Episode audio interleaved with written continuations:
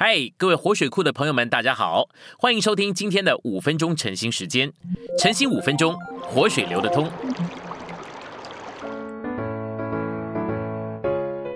第六周周一，今天有两处的经节。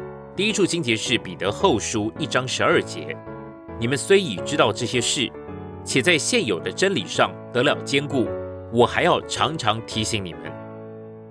第二处是菲利比书三章。十三到十四节，我只有一件事，就是忘记背后，努力面前的，向着标杆竭力追求，要得神在基督耶稣里照我向上去得的奖赏。我们来到细细选读，在彼得后书一章十二节那边提到，现有的真理，也可以说是今日的真理。什么叫做今日的真理呢？所有的真理其实都在圣经里。没有一个真理是圣经里面所没有的，但是呢，虽然他们都已经记在圣经里，却因为了人的愚昧、人的不忠心、人的失职、人的不顺服，以至于许多的真理都被埋在圣经里，向人是隐藏起来的。真理虽然仍然在那里，但是人却看不见，也摸不着，直到神看为时候满足的时候，就在某一段时期里释放某些真理，叫他们重新再显现出来。这些重新再显现的真理，并不是神的新创造，乃是人的新发现。他们不需要人去发明，却需要人去发现。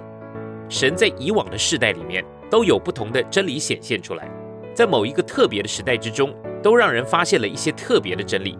这些事实在教会的历史之中，可以很清楚的看见。我们举个例子，路德马丁在第十六世纪的时候被神兴起来。神叫他看见什么叫做因信称义，他乃是神兴起的器皿，用来显明因信称义这个真理。因信称义这件事实，在路德之前早已经有了，但是路德乃是知道这个真理一个最好的人，他最认识这个真理，故此这个真理就成为了那个时期里面之现有的真理。每一个主的工人都需要在神的面前求问，什么是现有的真理？我们需要问神说。神呐，什么是现有的真理呢？我们不但需要认识普遍的真理，我们更需要清楚神今日的真理。我们知道神的真理乃是积蓄的，而不是推翻以往的。所有以往神的真理都是今天的根基。我们今天所看见的都是神累积的启示。当神开了我们的眼睛，叫我们看见这个事实的时候，我们才发觉，我们今天乃是活在神旨意的潮流之中。这个潮流。乃是接着神在已过不同的年日的工作而往前的。我们满心感谢神，因为我们从以前的弟兄们得到了很大的帮助。正如同保罗说：“我不是从人领受的。”照样，我们也能够说，虽然我们是从弟兄们得了帮助，但这些启示我们都不是从人接受的。我们从路德、从新生多夫、从摩尔维亚的弟兄们、从开西的信息等等，都得了很多的帮助。今天我们相信神最后的目的乃是以基督为一切。